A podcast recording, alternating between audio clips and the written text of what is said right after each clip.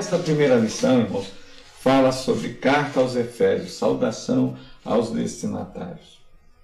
E nós vamos ver aqui o objetivo geral desta lição é mostrar o propósito divino na epístola aos Efésios. Deus, irmãos, ele é um Deus que trabalha com propósitos. Né? E nós vamos ver o maior propósito de Deus, podemos assim dizer, a salvação da humanidade.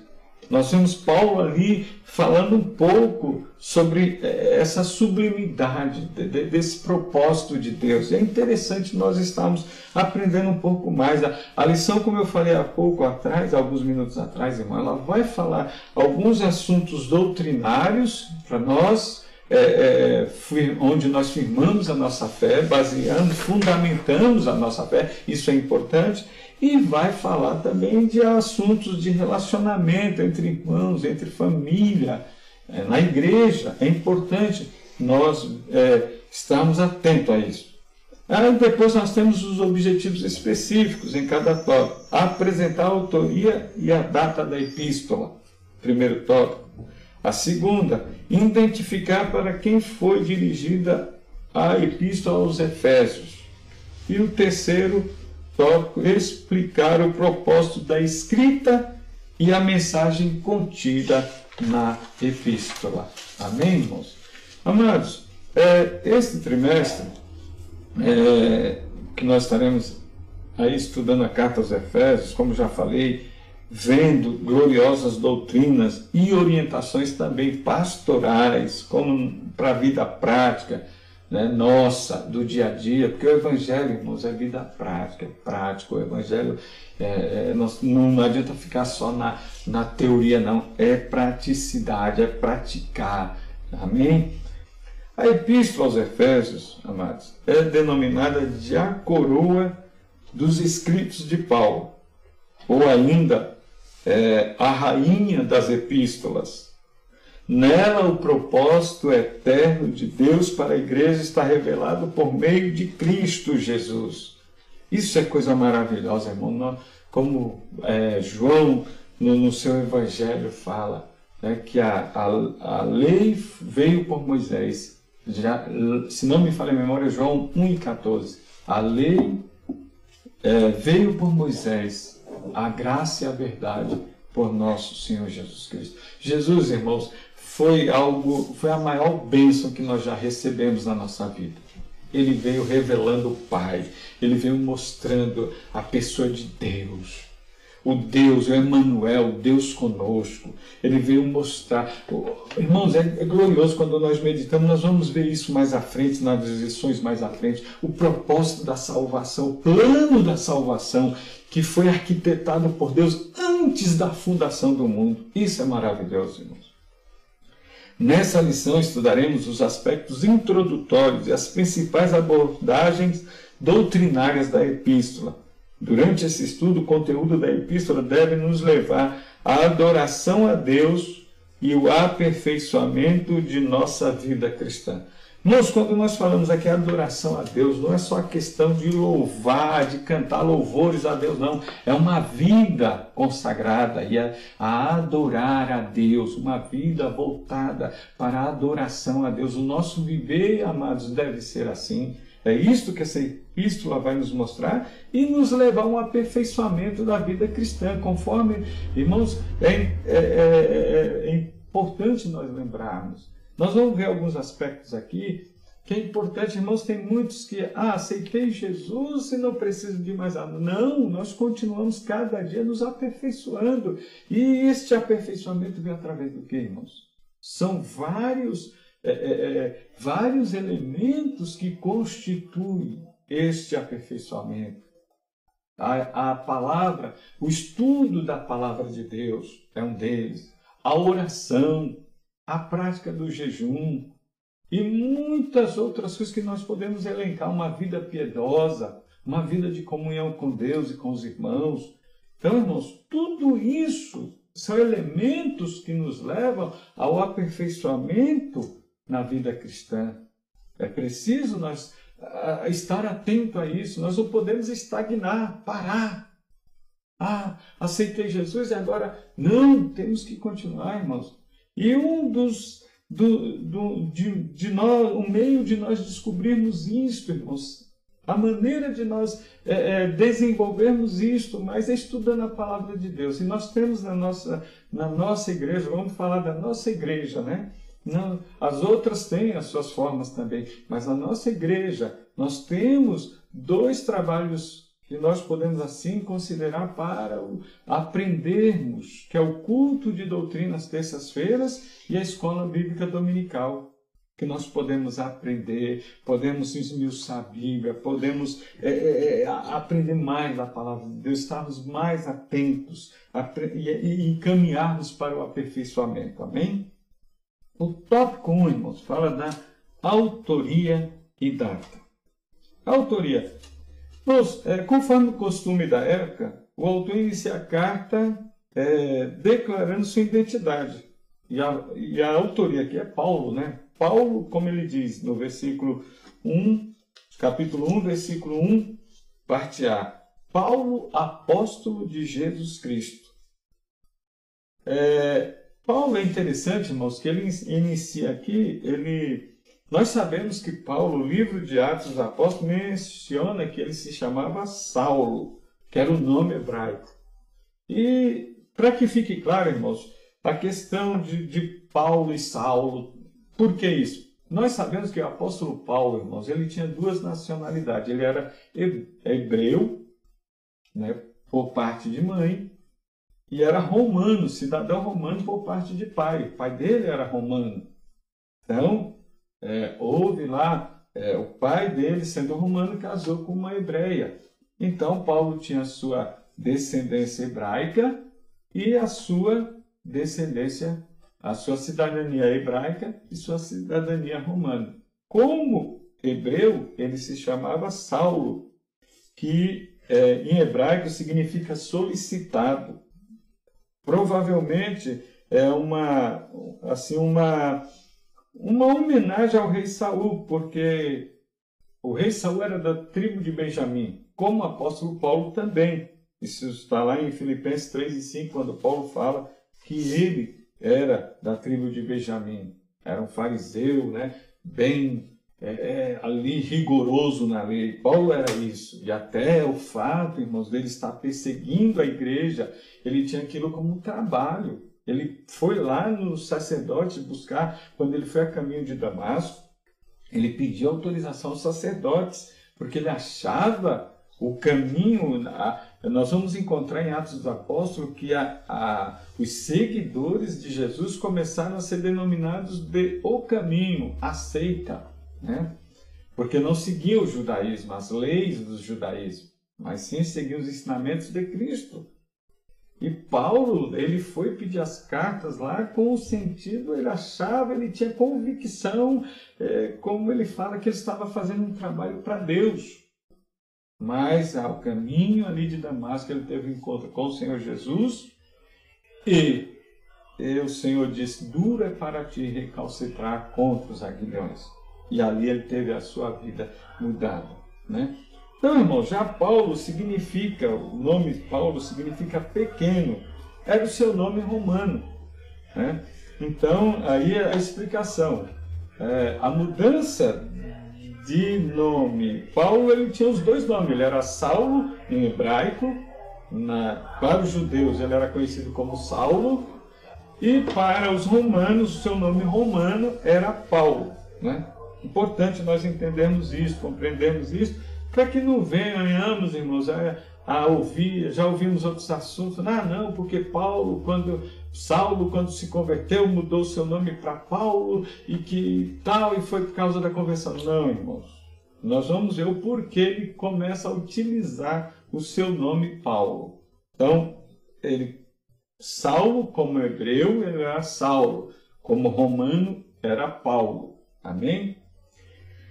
A assinatura apostólica, amados. Nas 13 cartas né, que Paulo escreveu, das epístolas que nós temos né, na Bíblia Sagrada, a, nas 13 cartas de sua autoria, o apóstolo se identifica como Paulo, nunca como Saulo. E a probabilidade, irmão, provavelmente, por considerar o nome mais apropriado para evangelizar o mundo gentílico. Porque lembremos, irmãos, Paulo foi chamado para evangelizar os gentios. Né? Ele foi chamado para isso. Então, é, ele foi voltado, Deus o levantou, é tanto que quando o Senhor levantou, é, deixou é claro que ele iria padecer muito pelo nome do Senhor e ele iria. Paulo teve a oportunidade, irmão, por ele ser uma pessoa letrada. Paulo falava vários, alguns idiomas e ele tinha é, condições é, de atingir pessoas de alto nível. É, Paulo falou com pessoas, é, é, pessoas governadores, reis, Paulo teve essa oportunidade, porque ele sabia entrar e sair diante dessas pessoas. É importante, irmãos, nós compreendermos isso. Então, Deus usa cada um. Irmãos, entendamos uma coisa: aqui a chamada de Deus, né? A vocação que Deus nos dá. É importante entendermos isso. Né? Deus chama uns mais capacitados, mais gabaritados para atingir certo nível de pessoas, enquanto para se falar um nível, outro nível, é, Deus vai chamar outro tipo de pessoa e nós devemos respeitar isso, irmãos. Devemos respeitar isso porque isso está na orientação de Deus, na direção de Deus. Amém? E nós vemos aqui em Romanos 11, 13, olha o que diz: Dirijo-me a vós, gentios, visto que sou apóstolo para os gentios. Glorifico o meu ministério então, irmãos, Paulo foi chamado para evangelizar os gentios. Então, é lógico que ele, iria, ele não iria usar o nome judeu, hebraico, Saulo, mas ele usa o nome que foi lhe dado como romano, cidadania romana. Então, ele tinha mais facilidade, é, ele, é lógico, ele, como ele foi chamado para os gentios, ele tinha mais facilidade para entrar com o nome de Paulo no meio gentílico. Tá bom, irmãos? Outro detalhe relevante, nós, como eu já falei, adiantei um pouco aqui, é a vocação, a autoridade apostólica, né? Que Paulo fala. Paulo, apóstolo de Jesus Cristo. Ele faz essa reivindicação é, de sua autoridade apostólica, irmãos, e ele continua é, dizendo pela vontade, que é pela vontade de Deus. É, é importante, irmãos, um, quando eu meditava nesta passagem, é, nós temos esta convicção. Paulo ele tinha lá em, em é, vamos ver, Efésios 1 e 1, olha como ele diz aqui, é, que é tema da nossa lição. Né? Paulo, apóstolo de Cristo Jesus, pela vontade de Deus. Pela vontade de Deus, irmãos, é importante. E, lá em Gálatas 1 e 1, olha o que, que ele diz. Gálatas 1 e 1. Paulo apóstolo, não da parte de homens, nem por meio de homem algum, mas por Jesus Cristo e por Deus Pai que o fez ressurgir dentre os mortos. Irmãos, ele foi chamado não pela vontade de homem. Quem o chamou, ele mesmo diz: ele teve um encontro com Cristo Jesus no caminho de Damasco. Quem o chamou foi Deus, quem o capacitou foi Deus. Amados, o que eu quero dizer com isso? Que nós tenhamos a convicção da chamada de Deus na nossa vida, chamada esta que pode ser chamada geral para a salvação. Glorifique a Deus, você foi chamado por Deus, você teve a oportunidade de ouvir a palavra e o Espírito Santo trabalhar, a palavra fazer efeito na tua vida e o Espírito Santo trabalhar na tua vida e, e salvar você. Você ouviu o chamado para a salvação, então glorifique a Deus por isso. Outra coisa, ou a chamada específica para o ministério. E aqui eu falo para os obreiros. Meu amado, você foi chamado, tem essa convicção, teu chamado é por Deus? Amém. Não queira ser chamado pelo homem. Seja chamado por Deus, seja capacitado por Deus. É triste, irmãos, quando nós, amados, é, não temos essa convicção. Mas o apóstolo Paulo, ele tinha. Ele reivindica, ele fala que é chamado, como ele diz aos Gálatas, não da parte de homens, nem por meio de homem algum, não foi da parte de homem, não foi o querer do homem, foi o querer de Deus. E é tanto que Deus o chama, Deus se revela a ele e diz: Duro será para ti recalcitrar contra os aguilhões. E ele diz: Quem é, Senhor? O que, tu queres, o que tu queres que eu faça? E ele vai, levanta dali, entra na cidade de Damasco, fica lá hum, na casa, na rua direita, esperando até que Deus use Ananias e envia ele. E o Senhor, quando fala com Ananias, o que que diz? Vai quando Ananias, Senhor, mas este homem tem carta dos sacerdotes para levar cativo todo, homens e mulheres que te servem. Mas o Senhor diz, vai, porque este é para mim um vaso escolhido para pregar o meu evangelho aos gentios e eu mostrarei o quanto deve padecer. Então ele foi chamado por Deus e ele tinha esta convicção. É importante, irmãos, é, é, é ser escolhido por Deus. Que nós, amados, como é, é, façamos, irmãos, como o apóstolo Pedro escreve lá na primeira carta, apóstolo Pedro, lá na primeira carta de, de Pedro, capítulo 1 e o versículo 10 que ele nos conclama a consolidar esta vocação, esta chamada. 1 Pedro, vamos ler, irmãos, para nós podermos compreender um pouco mais dessa chamada. Perdão, irmãos, é a segunda carta, segunda carta de, Paulo, de Pedro, segunda carta de Pedro, é, capítulo 1, versículo 10. Por isso, irmãos, procurai com empenho cada vez maior consolidar a vossa vocação e eleição, porquanto procedendo assim jamais tropeçareis. Isso, irmãos, está nos dizendo, olha, procurai com empenho, cada vez maior, consolidar a vossa vocação, a vossa chamada, a, a, vossa, a vossa escolha por Deus, que Deus fez, Deus nos escolheu. A Bíblia diz, irmãos, que Deus, nós não amamos não por porque ele nos amou primeiro, Jesus nos amou primeiro, nosso Deus teve compaixão, o bom pastor, como nós cantamos, o bom pastor buscou-me, longe a longe, bem distante do redil, Deus teve misericórdia. Então valorize essa chamada, se empenhe nessa chamada, amados, amém? Outra coisa, irmãos, que nós vemos aqui no subtópico, no primeiro ponto ainda, no subtópico 3, uma epístola da prisão. A epístola, irmãos, ela foi escrita quando Paulo estava preso em Roma, quando ele, por uma necessidade, irmão, no seu julgamento, Paulo estava sofrendo, é, como se diz, a, a, a ameaças de morte. E se ele ficasse onde ele estava, ele iria morrer. Então ele se viu, é porque um complô para matar Paulo. Os judeus eram inimigos, se levantaram assim, principalmente a classe dos fariseus, dos saduceus, juntamente com os sacerdotes, se levantaram de modo terrível contra a vida de Paulo. E ele, num julgamento, ele se viu na necessidade para resguardar a sua vida, né? embora ele foi depois, é, ele tinha convicção, Deus mostrou, Paulo fala isso quando escreve a carta a Timóteo, é, que ele iria ser oferecido, ele sabia que iria morrer pelo Evangelho, mas para prolongar um pouco mais, porque não era o tempo ainda dele partir para a glória, né, ele apela para César e vai para Roma. E lá em Roma ele fica em prisão domiciliar. Né? E ele se identifica como prisioneiro de Jesus Cristo, o preso do Senhor, como fala, é, nós vemos na carta aos Efésios, no capítulo 3, no versículo 1, no capítulo 4, versículo 1, ele fala o preso do Senhor. No capítulo 6, versículo 20, ele se identifica como embaixador em cadeias e por ele estar preso, ele fala, irmãos, que os irmãos da igreja ore para que ele possa livremente falar do evangelho. Ele tinha essa esperança, né? Ele diz aqui no, no capítulo 6, versículo 20, pelo qual sou embaixador em prisões, para que nele tenha ousadia para falar como me é necessário.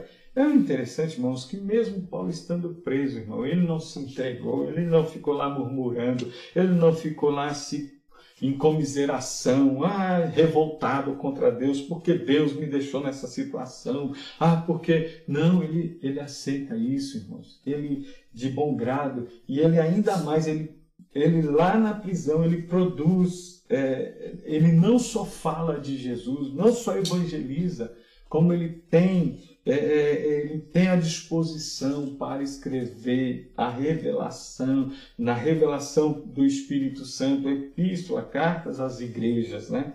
Como foram cartas de prisão redigidas. Nós já tivemos um estudo, irmão, o professor Ernesto já falou sobre isso, né? sobre essas epístolas de Paulo e falou para nós sobre as cartas da prisão, que são a carta aos Efésios, aos Filipenses, aos Colossenses e a Filemão. Né? Foram cartas, são chamadas de cartas da prisão, onde Paulo escreveu quando estava preso. Então, irmãos, nada impede Nada impede de nós, é um, é uma, é um ensino para nós, irmãos, é um alerta para nós. Nada impede de nós fazermos a obra do Senhor. Não é prisão. Paulo estava preso, mas estava lá é, escrevendo, falando das coisas, das revelações de Deus, trazendo doutrina, ensino para a igreja, mostrando, irmãos, mesmo é, estamos vivendo aí um período de quarentena e muitos de nós, muitos dos nossos irmãos, por serem do grupo de risco, é lógico, tem que tomar cuidado, irmão, não, não podemos ser irresponsáveis, não podemos levar as coisas, tratar as coisas como meninos, de maneira nenhuma. Mas vamos, irmãos, é, é orar, continuamos com a nossa fé em Deus, orando, confiando no Senhor. E Deus dá uma, tem uma providência para nós. Então, muito, como eu estava falando, muitos dos nossos irmãos estão privados de estar se locomovendo, irmãos. Infelizmente, porque a contaminação existe, ela está aí. Porém, irmãos, nada nos impede. Nós temos hoje uma, um grande, uma grande ferramenta que nos ajuda, a internet, né? as redes sociais, para levar o Evangelho. Falemos, os grupos de WhatsApp, irmão, vamos usar esses grupos para falar de Jesus. Por que não usar esses grupos para falar do Senhor, para contar a bênção, ligar para o seu irmão, falar de Jesus, levar uma palavra para o irmão que está lá, irmão. Quantos de nós estamos gastando energia com coisas desnecessárias quando deveríamos levar uma palavra, ligar para o nosso irmão? Outro dia o pastor Israel falou num dos cultos online sobre a necessidade, mesmo que nós estamos assim distante um dos outros, mas nós podemos ligar para o nosso irmão, nós podemos fazer uma videochamada, nós podemos mandar uma mensagem pelo WhatsApp, podemos fazer uma ligação pelo WhatsApp, irmãos, e falar levar uma palavra. Às vezes nosso irmão está lá meio triste, desanimado, ouviu uma notícia, está aborrecido com os seus problemas. Irmãos, vamos neste momento nos unir, falar de Jesus, falar de coisas boas, falar de coisas que engrandecem o nome do Senhor. É isto que precisamos fazer, meus amados. Amém? O Paulo aqui nos dá uma lição. Ele estava preso, estava numa prisão domiciliar, soldados ali, conforme nós lemos lá no capítulo 28 de Atos dos Apóstolos, tinha um soldado lá, vivia soldados lá de plantão. Mas Paulo, mesmo assim, ele conseguiu a graça de Deus e ele recebia visitas de judeus e dos seus patrícios e ele falava. Muitos criam, outros não. Mas ele não deixou de falar. Ele não deixou de, de, de, alentar as pessoas, despertar as pessoas para a salvação e além de escrever para a igreja grandes ensinos que nos servem até, nos servem até hoje, irmãos, para a nossa edificação. Então, amados, mudemos aí o nosso ponto de vista, as nossas atitudes. É momento de nós pensarmos nisso. Vamos, irmãos, nos unir mais.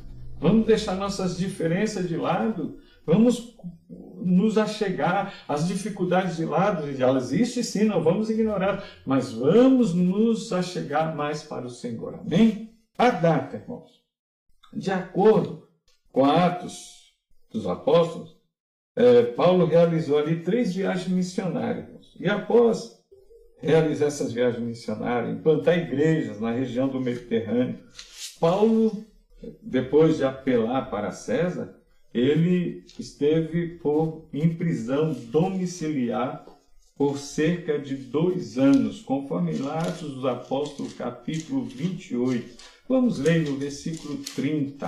É importante nós acompanharmos isso, né? Os irmãos é, têm uma melhor compreensão, lendo na palavra do Senhor. Atos dos Apóstolos, capítulo 28 e o verso 30. Por dois anos, Paulo permaneceu na casa que alugara onde recebia todos os que procuravam. O 31. Pregava o reino de Deus e ensinava acerca do Senhor Jesus Cristo com toda a coragem e as coisas pertencentes ao Senhor Jesus Cristo sem impedimento algum. Né? Então, irmãos, ele não, com coragem, com sabedoria, com graça, eles ele levava a palavra do Senhor, ensinava né, acerca do Senhor com toda a coragem, coisas pertencentes ao reino do Senhor. É isso que devemos fazer. Então, é, aproximadamente, irmãos, é, essa data entre 60 e 62, no ano 60 e 62, já depois de Cristo, né? Aproximadamente essa data. Então, Paulo, na época, quem era o imperador era Nero, né? que muito perseguiu os cristãos. Nero foi um imperador, irmãos, que ele fez coisas absurdas, perseguiu, e, e, há uma, uma história que a história fala que ele incendiou Roma para ter o prazer de ver, diz que de ver, segundo a, a, a história, ele incendiou Roma para ver o, o, o, a cidade pegando fogo e depois ela ficou a, quase metade da cidade em escombros e tudo isso para ele ver ela pegando fogo e diz que se inspirar para diz que era era metido a ser poeta e para criar versos, poesia e depois disso culpou os cristãos, os cristãos, né? E era um homem que lançava o imperador que lançava os cristãos às feras, em espetáculos no teatro, para que o povo visse. Né? Então, irmãos, é, é, foi um tempo difícil. Imagine viver num tempo desse. Mas a misericórdia de Deus era sobre a vida de Paulo, que mesmo assim, o, o Nero sendo desta forma, ele teve uma certa liberdade, mesmo em prisão domiciliar, mas de receber as pessoas e pregar, ensinar a palavra de Deus através de falar com as pessoas e de cartas. Então não foi impedido. Então, amados, a partir dessa premissa, a data provável da redação da epístola aos Efésios ocorreu por volta de 61 e 62 depois de Cristo, tendo Tíquico como seu portador. Lá em Efésios 6 e 21, nós vamos ver isso, que Paulo ele manda a, a carta, né, através de Kiko. Vamos até ler, irmãos, para nós termos mais uma compreensão. Efésios 6 e 21. Ora, para que saibais acerca de mim e do que faço, Tico, o irmão amado e ministro fiel do Senhor, vos fará saber de tudo. Amém, irmãos? Então, a síntese, fazendo uma síntese desse tópico 1, o apóstolo Paulo é o autor da carta aos Efésios e sua data de autoria se dá por volta dos anos 61 62 depois de Cristo, durante sua prisão em Roma. Amém?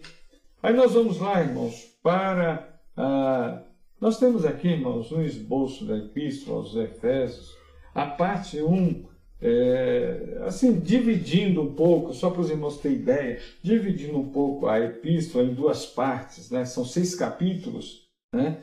E dividindo ela um pouco, nós vemos a parte 1, ela vai falar que vai do, do capítulo 1 ao capítulo 3, que diz o seguinte: a parte 1, gloriosas declarações teológicas a respeito da redenção, capítulos 1 a 3. Aí vai falar, tem a saudação, a preeminência de Cristo Jesus na redenção, a oração apostólica pelo esclarecimento espiritual dos crentes, os resultados da redenção em Cristo Jesus a oração apostólica pelo esclarecimento espiritual dos crentes. Paulo faz duas orações, irmãos. No capítulo 1, do versículo 15 ao 23, e depois no capítulo 3, do versículo 14 ao 21.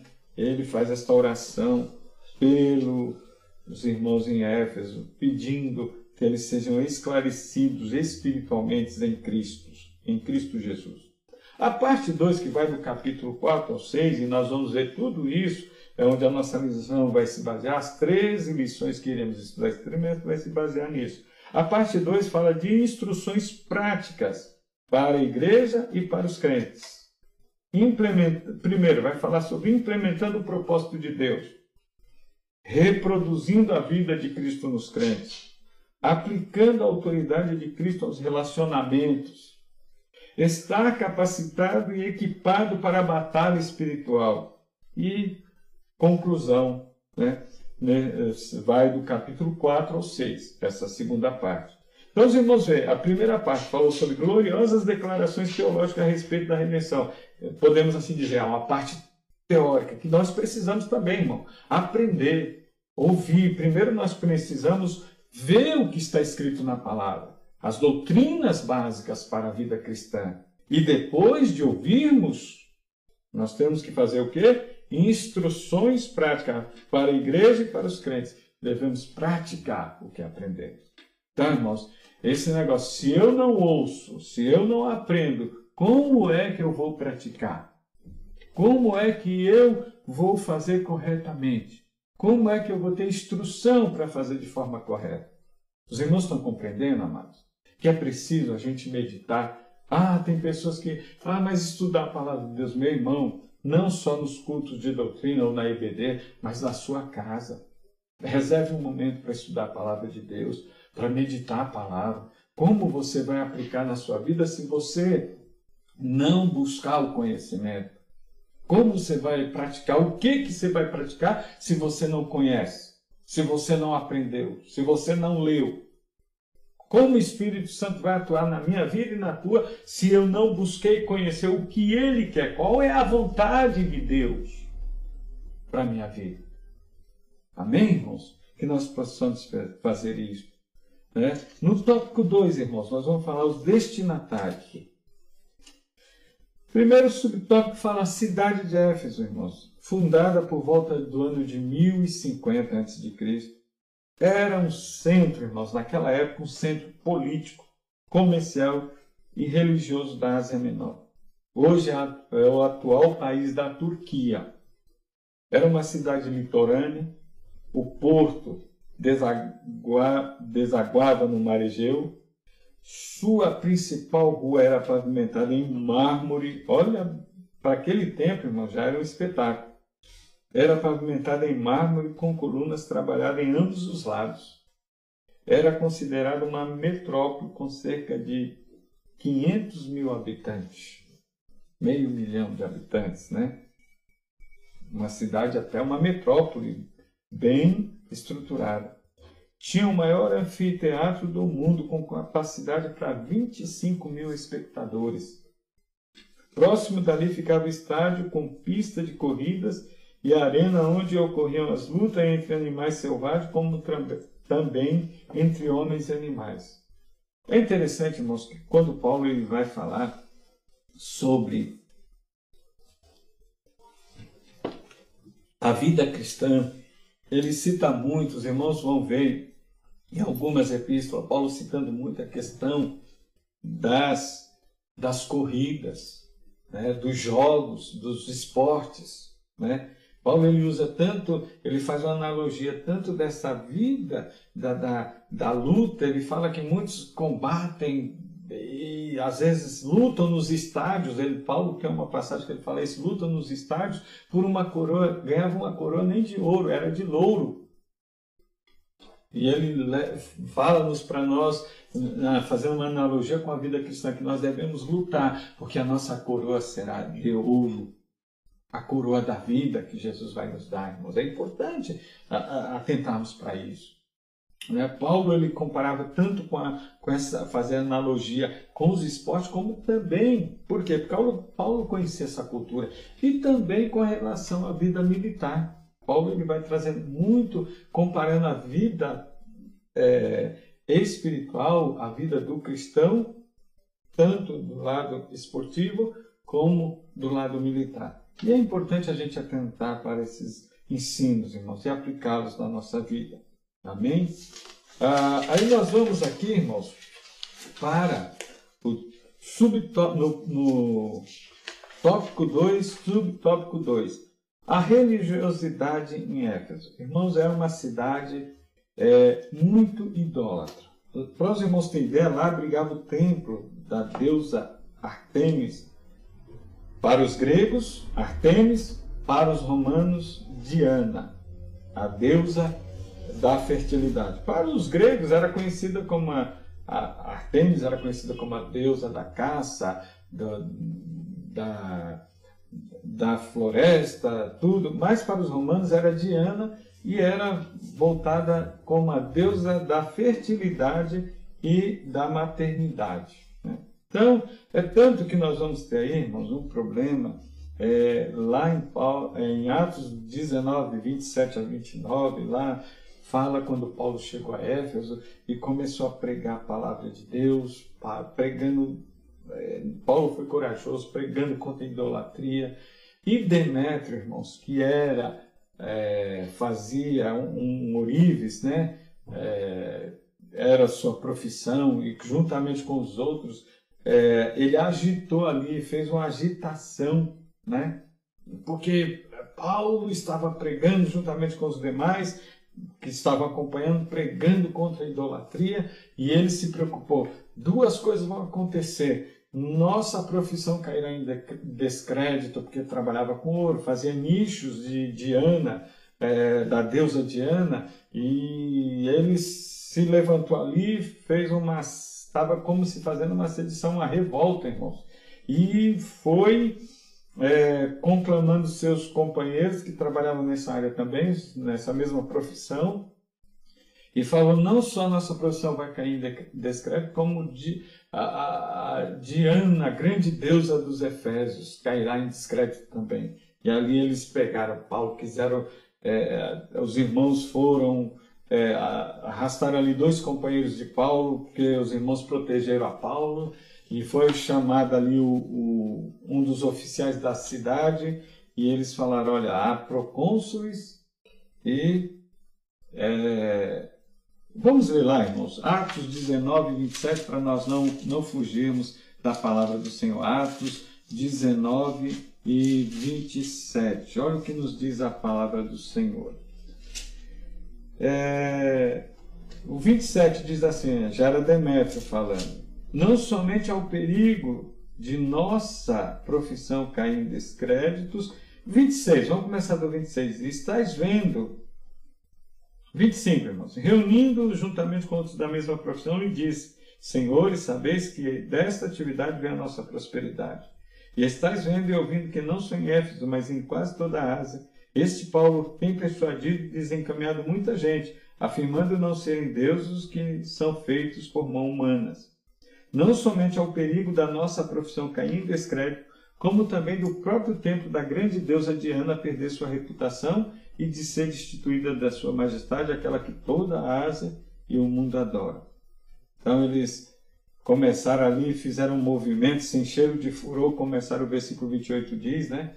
E começaram a gritar: Grande é a Diana dos Efésios. E, e criou um tumulto na cidade. Nós, nós, e, e, e, naquele tempo e até hoje, nós não podemos, nós podemos nos reunir pacificamente. A nossa Constituição diz que nós podemos nos reunir pacificamente em tempos normais para pregar o Evangelho, para fazer alguma manifestação.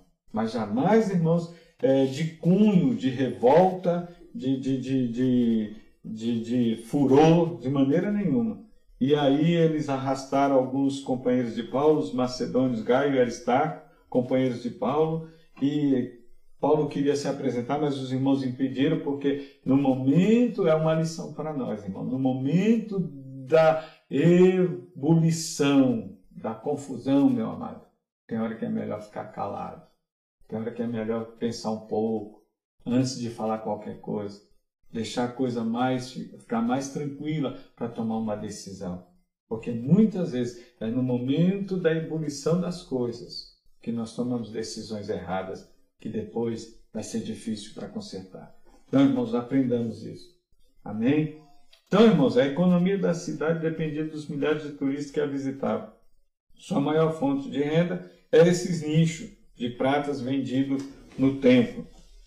É, então, Demétrio aí ficou assustado porque a sua prosperidade iria cair, porque muita gente estava ouvindo a palavra do Evangelho que liberta, como Jesus disse: Conhecereis a verdade e a verdade vos libertará. O Evangelho liberta, a palavra de Deus liberta. Então as pessoas estavam abrindo seus olhos obscurecidos, vossos entendimentos obscurecidos, estavam abrindo e ouvindo a palavra do Senhor. É importante isso, né? Assim, aí é, ficaram com medo, porque as pessoas estavam sendo, é, é, como se diz, se convertendo ao Evangelho. Subtópico 3, a igreja de Éfeso.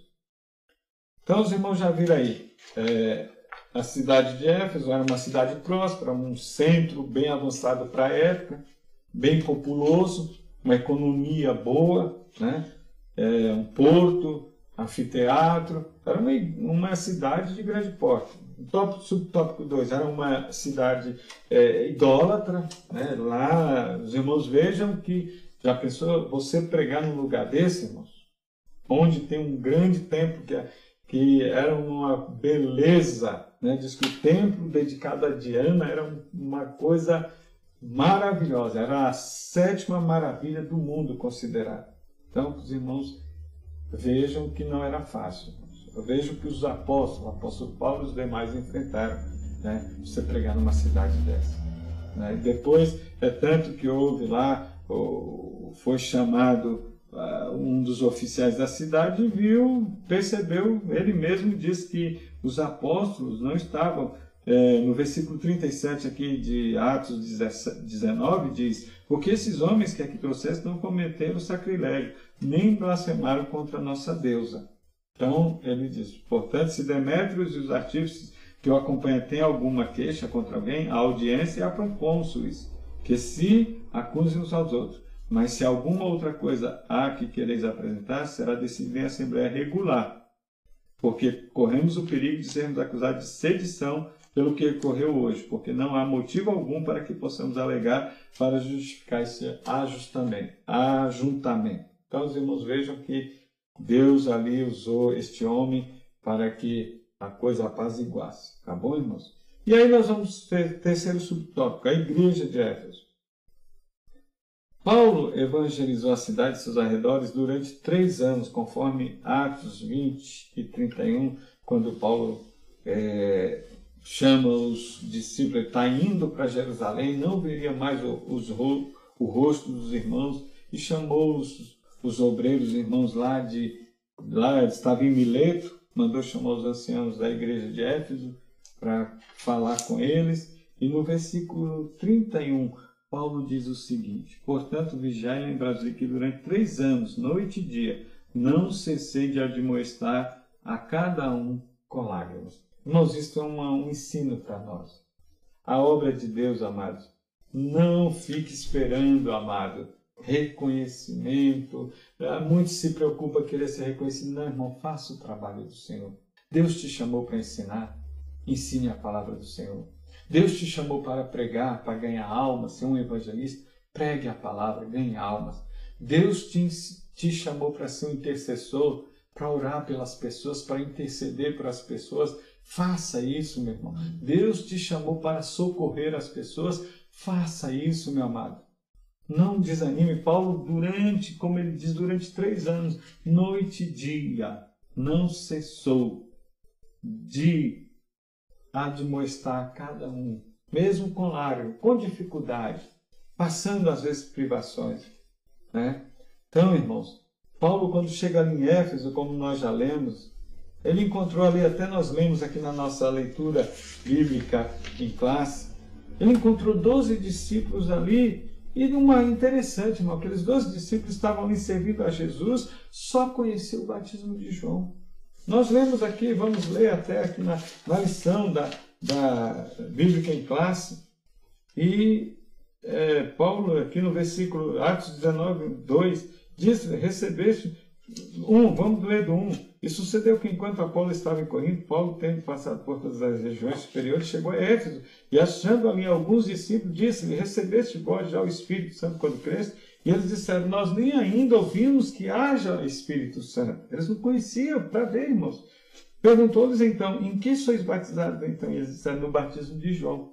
E aí Paulo dá um esclarecimento, irmãos. Esse versículo 4 nos traz assim um esclarecimento. Certamente João batizou com batismo de arrependimento, dizendo ao povo que cresce no que após ele havia de vir, isto é, em Jesus Cristo. Então, isso aqui fala, irmãos, tudo bem, foram batizados no, no batismo de João, que era para arrependimento, era um momento. Agora, com Jesus, precisava eles conhecerem, e como diz aqui, os que ouviram foram batizados em nome de Jesus, e impondo-lhes as mãos, veio sobre eles o Espírito Santo recebeu o Espírito Santo também, que é o Espírito Santo que move a igreja, que nos move. Então, irmãos, eu vejo isso que é, há uma progressão na vida do cristão.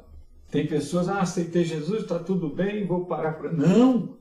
Paulo, quando viu que aqueles discípulos só conheciam o batismo de João, falou: vocês não conhecem o batismo com o Espírito Santo? Eles nem ouvimos falar, mas é preciso que alguém vá, irmão, alguém ensine, que alguém oriente, que alguém mostre. Por isso a necessidade, irmãos, o discipulado. É uma, é uma grande ferramenta para nós trabalharmos com as pessoas que aceitam Jesus e levá-las ao conhecimento mais de Jesus, aproximar eles a ter mais intimidade. E esse discipulado, irmãos, não é só para novos convertidos, mas até para crentes que não têm é, uma aproximação maior de Deus, uma intimidade maior de Deus. É preciso isso. Preciso nós fazermos isso. Então, nós devemos. Está vendo, irmãos? Há muito trabalho a se fazer. Nós não temos feito nenhum, temos feito pouco, irmãos. É momento de nós pegarmos as nossas forças e nos dedicarmos mais a isso, gastarmos nossas forças mais em fazer o trabalho do Senhor. A obra de Deus, ela urge em ser feita. Há necessidade, há pessoas aí padecendo, morrendo, indo para o inferno, e nós conhecemos a verdade, podemos pregar. Há pessoas aí que estão fazendo coisa errada porque nós não orientamos, eu e você gastamos tempo com outras coisas e não orientamos, amado. Então vamos atentar para isso. Olha o que Paulo fez, irmão. Chegou lá, ensina. Depois, irmãos, nós vamos ver Paulo, ele evangeliza os judeus na sinagoga por um espaço de três meses. Atos 19 e 8. Olha o que fala aqui. E durante três meses Paulo frequentou a sinagoga, onde falava corajosamente, dissertando e convencendo acerca do reino de Deus. O costume na sinagoga, irmão, era se reunir todos os sábados. Jesus, ele frequentava a sinagoga, na sinagoga onde era ensinada a palavra de Deus. Então, irmãos, eu convido você que ainda não faz parte, que não participa de nenhum ensino da igreja do Senhor, ou de um culto de doutrina, de uma escola bíblica dominical, se desperte, aprenda mais de Deus. É tempo de nós nos achegarmos mais para Deus, conhecermos mais o Senhor. Não sejamos como o povo do, de Israel, que o, o profeta Oséias diz: O meu povo pereceu por falta de conhecer, de conhecimento, por falta de conhecer a Deus abandonaram o conhecimento de Deus, abandonaram Deus e pereceram. Irmãos, que nós não chegamos nessa situação de perecer por falta de conhecimento. Amém? E nós vemos depois, irmão, é, ainda aqui no capítulo 19, versículo houve como alguns, alguns judeus se mostravam endurecidos e descrentes, começaram a falar mal do caminho diante da multidão. Paulo se afastou deles e separou os discípulos, passando a ensinar diariamente na escola de Tirano. Paulo ele não perde tempo. Não aceitaram, os judeus não queriam, alguns não aceitaram, começaram a falar mal. Ele não perdeu tempo em discussão.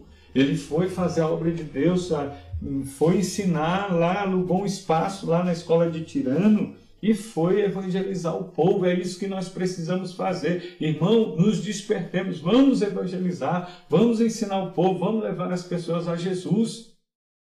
Nós somos apenas instrumentos. Independente do que eu seja, se eu sou pastor, se eu sou evangelista, se eu sou é, diácono, presbítero, cooperador, um membro, mas sou um chamado de Deus, é um chamado de Deus na minha vida e na tua para fazer a obra de Deus. Façamos a obra de Deus. Então, em Éfeso, Deus usou Paulo. Irmãos, o trabalho foi tão grande. Paulo começou com o ensino da palavra, a pregação, e olha o que, que diz o versículo 12. A ponto Versículo 11: E Deus fazia milagres extraordinários por meio de Paulo, a ponto de levar aos enfermos lenços e aventais de uso pessoal, diante dos quais as enfermidades se afastavam de suas vítimas e os espíritos malignos se retiravam. Era tanta gente, irmãos. Não que era uma prática que Paulo instituiu, não. Alto lá, irmãos. Não vamos entrar por este caminho. Aqui foi o povo, o trabalho era tão grande, Paulo com poucos obreiros, e o que acontecia? É, é, Deus começou a fazer coisas grandes, Deus começou, Deus coopera conosco, irmão. Quando nós nos dispomos, as coisas acontecem, a obra de Deus cresce. Quando nós nos descruzamos os nossos braços e acreditamos e vamos evangelizar e vamos fazer a obra e vamos levar as pessoas a Jesus sem se preocupar em perder tempo com outras coisas, com picuinhas, irmãos. O que que acontece? Nós, o Espírito do Senhor, nosso Deus, o Espírito Santo coopera conosco, como cooperaram com os discípulos, como cooperou com Paulo. E aqui nós vemos que a obra era carente e a ponto, o que, que o povo fazia? A ponto das pessoas pegarem, a unção de Deus era tão grande que a ponto dos, das pessoas pegarem, as pessoas pegarem os lenços de Paulo e os aventais pessoais e, e, orar, e, e punha sobre os enfermos e eles eram curados. Lá, em outra passagem, nós vamos ver que apóstolo Pedro, quando começou a pregar, o povo colocava os enfermos de um lado onde Pedro ia passar e a sombra de Pedro, quando batia nos enfermos, eram curados. É Deus cooperando. Não que essas práticas nós devemos. Deus faz da maneira que Ele quer, irmãos. Não é uma prática aqui, não é um ensino para se fazer. Paulo não, depois ele não foi ensinar, olha irmãos, vamos fazer assim, agora vocês vão usar lenço, vocês vão. Não.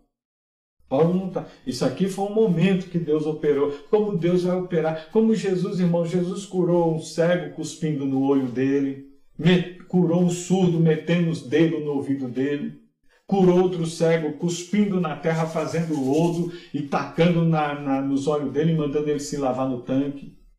Jesus cuspiu na, na língua do mudo. E Jesus às vezes falou: Olha, abre-te mandou um surdo ouvir, bater, pôs as mãos e mandou abrir, ordenou que abrisse os ouvidos do surdo. Jesus faz da maneira que ele bem achar, irmãos. Não podemos aí criar uma doutrina e ensinar dessa forma. Amém? Que nós entendamos. Então, irmãos, outra coisa, irmãos, que eu vejo, é, é, é, grandes líderes passaram, aqui diz, grandes líderes da igreja passaram por Éfeso. Apolo ministrou ali, foi instruído por Priscila e Áquila. Nós, isso é uma passagem gloriosa aqui em Atos 18, 24 a 28. Eu vou ler para os irmãos que isso me chamou muita atenção. Enquanto isso, um judeu natural de Alexandria, chamado Apolo, chegou a Éfeso. Era um homem eloquente e poderoso nas Escrituras. Ele tinha sido instruído no caminho do Senhor e, sendo fervoroso de espírito, falava e ensinava com prisão a respeito de Jesus, embora conhecesse apenas o batismo de João. Olha a deficiência. Ele começou a falar corajosamente na sinagoga. Tendo ouvido Priscila e Áquila, tomaram-no consigo e lhe expuseram com mais exatidão o caminho de Deus. Olha aí, irmãos, Apolo era grande, usado por Deus, mas teve a humildade. Uma, eu vejo duas coisas aqui, irmão. De um lado, Priscila e Aquila ouviram ele, viram que ele era poderoso na palavra, que Deus usava ele, mas ele tinha uma deficiência, só conhecia até o batismo de João, não conhecia as demais coisas. Pegaram ele foram instruir, chamaram ele de canto e foram instruir ele. E por outro lado, eu vejo Apolo, embora sendo eloquente, sendo usado por Deus, é humilde para ouvir, aceitar o conselho de pessoas que estavam ali para ajudar. Tá vendo, irmão? Essas, essas isso, essas características tem que ter em nós, irmão. Sabermos ser humilde, parar para ouvir, parar para aprender. Você só pode ser um grande ensinador se você for humilde para aprender, para sentar também e aprender, principalmente aos pés de Jesus e com aqueles que Jesus tem levantado. Aprendamos isso, é, é uma lição para nós. Vemos também Timóteo. Timóteo foi designado para pastorear na cidade, irmãos. Nós vamos encontrar lá na primeira carta de Timóteo, 1 e 3. E segundo Irineu, pai da igreja, né, no ano de 130 a 202, bispo grego do primeiro século, o apóstolo João também liderou a igreja. Então, irmãos, veja o que Deus fez quando ali em Éfeso, como foi uma cidade abençoada, mesmo sendo uma cidade idólatra, grandemente idólatra, um grande centro, mas Deus trabalhou ali porque os seus servos se dispuseram. O apóstolo Paulo se dispôs para fazer isso. A saudação epistolar. A saudação é, é a mais breve dentre todos os escritos de Paulo. Ele se dirige aos santos e fiéis em Cristo Jesus.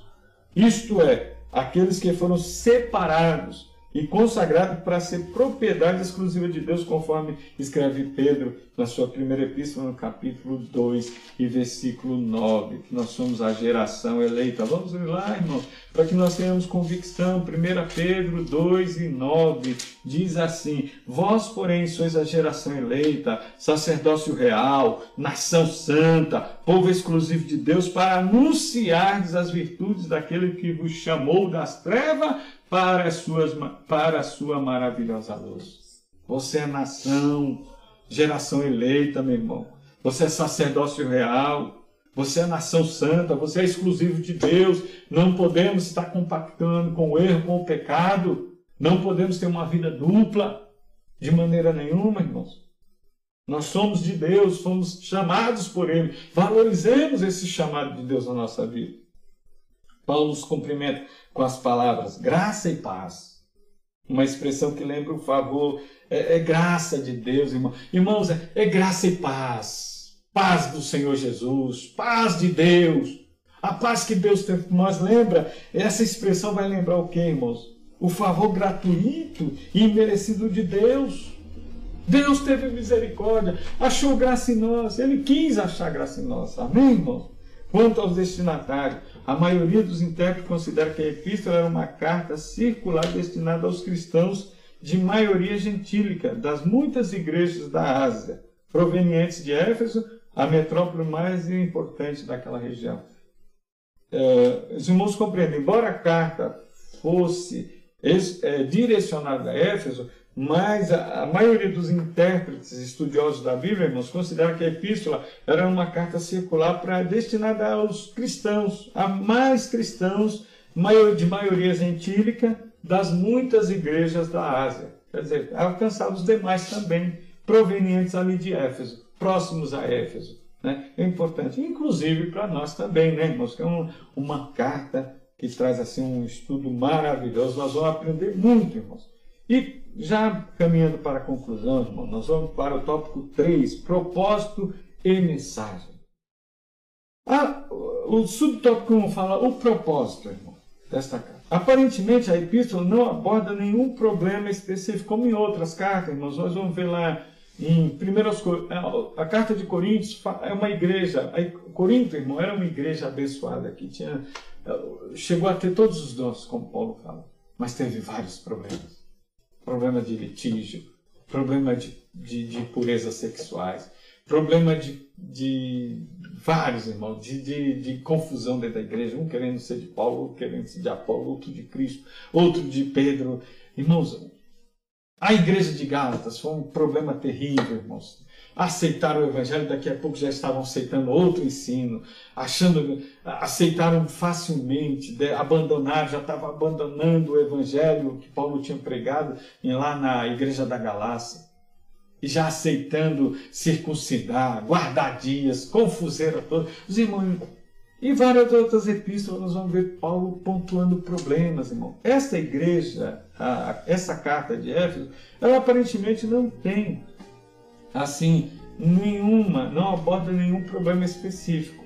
Né? Porém, nos capítulos iniciais da carta, percebemos algumas ênfases que sinalizam a solução de certas questões. Por exemplo, havia novos convertidos que vinham do mundo helênico e praticavam religiões de mistérios e magia, mas que agora se reuniam com os santos de Éfeso.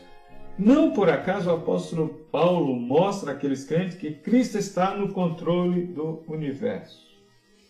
Tá? É, é, nós vemos aqui, irmãos, pelo menos três ênfases que Paulo dá nessa carta. Primeiro, Cristo está no controle, mostrando para aquelas pessoas que vieram lá, que adoravam é, é, deuses estranhos, imagens, e, e agora não, é Cristo.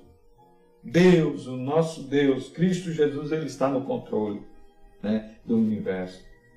É, como fala aqui, capítulo 1, vamos ler capítulo 1 de Éfeso, versículo 20 e 22. Éfeso, Efésios, perdão, não, Efésios, capítulo 1, versículo 20 e 22.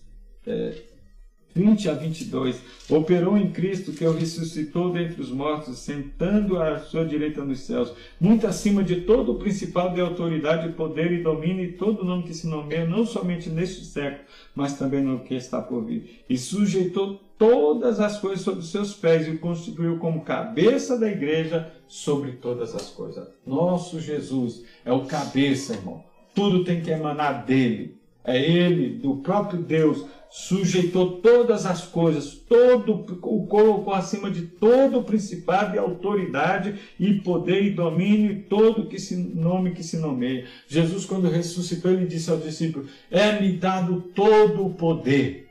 Foi ortogado pelo Pai. Amém, irmãos. Outra ênfase, irmãos, novo estilo de vida. O passado daqueles cristãos era marcado pela imoralidade e bebedeiras, mas uma vez salvos pela graça, eles deveriam adotar um novo estilo de vida em Cristo. Então, meu amado irmão, eu e você que aceitamos Jesus, não podemos mais compactuar com o estilo velho de vida, com bebedeira, né? com, com imoralidades, com uma vida pregressa. Não tem como nós, irmãos, queremos servir a Deus e ao mesmo tempo andar é, é, é, é um pé na igreja e um pé no mundo, praticando coisas que não agradam a Deus. Não! Ah, mas não é só um pouquinho. Não faz mal. Faz mal sim, irmãos. Nós temos que viver, ter um estilo de vida diferente. As pessoas têm que olhar para mim para você e ver que Cristo está em nós. Cristo mudou a nossa vida. Ah, mas outrora eu bebia, eu fazia, eu acontecia sim outrora, mas hoje não sou nova criatura em Cristo Jesus. Amém, irmãos? Então, novo estilo de vida. Terceira ênfase. É, a paz, irmãos. Jesus, vamos ler lá, irmãos, no capítulo 2, falando sobre o estilo de vida 2, 1 a 10. Só dois versículos no capítulo 2, o versículo 1 e o 5. E estando vós mortos nas vossas transgressões e, e pecados. E o versículo 5. Estando nós mortos em nossas transgressões, vos vivificou juntamente com Cristo. Pela graça sois salvos. Fomos vivificados em Cristo. É um novo estilo de vida. Terceira ênfase. É, no capítulo 2, versículo 11 a 18, nós vamos ver essa parte aí, a paz, né? A paz, é, a unidade através da paz entre judeus e gentios. Vamos ler alguns versículos nesse capítulo 2, o versículo 14. Pois ele mesmo é a nossa paz que fez dois povos, um, dois povos, um, e destruiu a barreira dividindo, que fez de dois povos um e destruiu a barreira dividindo o muro da hostilidade.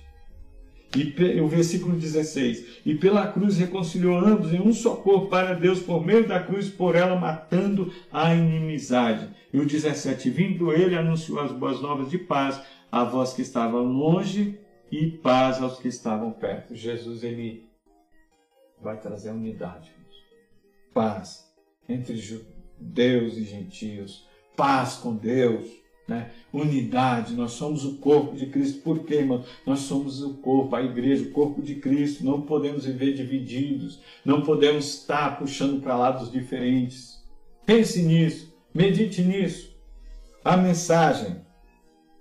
A mensagem de Efésios gira em torno de duas temáticas: Jesus Cristo, a cabeça, a igreja, o corpo. Assim, podemos classificar o desdobramento desse assunto nos seguintes eixos temáticos: a consumação do plano eterno de Deus na pessoa de Jesus Cristo, capítulo 1, versículo 3 a 5. A atuação, veja bem, irmão, a consumação do plano eterno de Deus. Os irmãos podem ler, leiam com mais atenção, irmãos, com mais tempo, esse primeiro capítulo de Efésios. Os irmãos vão ver toda a epístola, pode assim, por assim dizer Aqui nós vamos ver Paulo iniciando no versículo 3: Bendito seja o Deus e Pai de nosso Senhor Jesus Cristo, o qual nos abençoou com todas as bênçãos espirituais nos lugares celestiais. E eh, vai mostrando aqui, irmãos, de, é, a consumação do plano eterno, o plano da salvação eterna de Deus na pessoa de Jesus Cristo. O 2, a atuação do Espírito Santo como penhor da experiência da salvação. O Espírito atua, o Espírito Santo atua na salvação. Ele é a garantia de que nós somos salvos. Ele tem que estar em nós, amados. Amém? a reconciliação dos povos por intermédio da cruz, fala no capítulo 2, versículo 16, conforme eu li. A revelação do mistério da vontade de Deus por obra do Espírito Santo, vai falar no capítulo 3. Um novo estilo de vida baseado na unidade, na comunhão com o Espírito, na frutificação, na adoração, na intercessão no Espírito, no capítulo 4, né? e capítulo 5. Os novos relacionamentos conjugais e a luta contra o diabo, capítulo 5 e versículos capítulo 5 e capítulo 6. Portanto, a epístola contém uma combinação de doutrina, fé e prática da vida cristã. Ou seja, de tudo quanto Deus fez e do que se espera que a igreja faça. Deus já fez, meu amado. Então, Paulo está trazendo aqui, mostrando o que Deus já fez por nós. Agora, o que Deus está esperando. Ele está esperando de mim e de você. O que, que nós devemos fazer. Que a igreja, eu como igreja do Senhor, sou, eu sou corpo, você é corpo, nós somos membros uns dos outros, fazemos parte deste corpo, a igreja do Senhor. Então, Deus espera isso de nós. Amém, irmãos? Que nós possamos, amados, nos voltarmos, amados, para isso. É, essa combinação é, é de doutrina, fé e prática. Aprenda a palavra de Deus, tenha fé nela e pratique a palavra do Senhor. E concluindo, irmãos, nós vamos ver aqui a epístola revela um elaborado resumo da salvação e suas implicações para a vida cristã. Como eu falei aqui, tenho a salvação, recebi a salvação de Jesus. Agora tem as implicações. Continua. A vida cristã, irmão, irmãos amados, irmãs, é dinâmica. Ela não para, não estagna, não fica, ah, agora eu vou ficar de braços cruzados só esperando a volta de Jesus. Não! Nós temos que progredir, nós temos que avançar, nós temos que chegar à unidade de varão perfeito na presença do Senhor. Seu conteúdo recorda o favor imerecido que recebemos gratuitamente da parte de Deus. Suas exortações nos impelem a viver em santidade e alicerçados em Cristo, a cabeça da igreja, e batalhar contra a força das trevas. Amém, irmãos? Que nós tenhamos, amados, aí é, um viver santo, alicerçado em Cristo, e continuemos a nossa batalha. Não vamos desanimar, irmãos. E convido, reforço aqui, encerrando esta parte nesta manhã, convido os irmãos a meditar na palavra do Senhor. Pegue aí, irmão, medite na sua palavra. Amados, que Deus em Cristo vos abençoe. Agradeço a vossa atenção. Nós vamos neste momento fazer uma oração em agradecimento ao Senhor. Nós oremos. Senhor Jesus, Pai maravilhoso, Pai Criador dos céus e da terra, te damos graças, Senhor, por tudo que nos deste por todas as bênçãos, pela revelação da tua palavra através do teu Santo Espírito. Senhor, pelo estudo da tua palavra nesta manhã. Muito obrigado. Senhor, continua conosco no decorrer desse trabalho ainda, que estamos aí, Senhor, em oração pela nossa nação, pelos nossos governos, Senhor, estaduais, municipais, federal, Senhor, para que tu estendas as mãos pela nossa nação, pelo nosso povo, pelas demais nações, Senhor. Estão, Senhor, sendo aí, Senhor, meu Deus, é, é, sofrendo com este vírus, com a atuação deste vírus, mas tu estás no controle, Senhor. Nós confiamos em ti, a nossa fé está em ti, Senhor, posta em ti, os nossos olhos estão fitos em ti, esperando, Senhor, o teu agir, a tua providência. Senhor, coloca por terra todo entrave, todo levante, todo, Senhor, palavra contrária, todo agir contrário, Senhor. Meu Deus, que isto não venha, Senhor. Que Deus, qualquer entendimento, Senhor, maligno, qualquer ação maligna de querer, Senhor, perturbar o nosso país, Senhor, a ordem, já estamos sendo abalados, Senhor, estamos temerosos, sim, Senhor, com a atuação deste vírus, Senhor, vírus, Senhor, mas Deus não deixa que isto, Senhor, venha, é, é pessoas de má índole, pegar essa situação e usá-la, Senhor, para trazer mais pânico, para trazer mais destruição, para trazer desordem à nossa nação. Repreende isso na autoridade do poder do teu nome. Dá vitória. Senhor, visita a tua igreja, o teu povo, Senhor. Nós somos o teu povo. Que haja em nós essa compreensão. Coloca por terra todo o levante todo, Senhor, o agir do inimigo de nossas almas. Na autoridade e no poder do teu nome, abençoa o teu povo, abençoa a tua igreja. Sê conosco, Senhor, que nós te pedimos e te agradecemos. Oh, Pai, no nome de Jesus, o qual vive e reina para todos sempre. Amém. Que a graça de nosso Senhor Jesus, o amor de Deus e a comunhão do Espírito Santo sejam com todos nós, desde agora para todos sempre. Amém.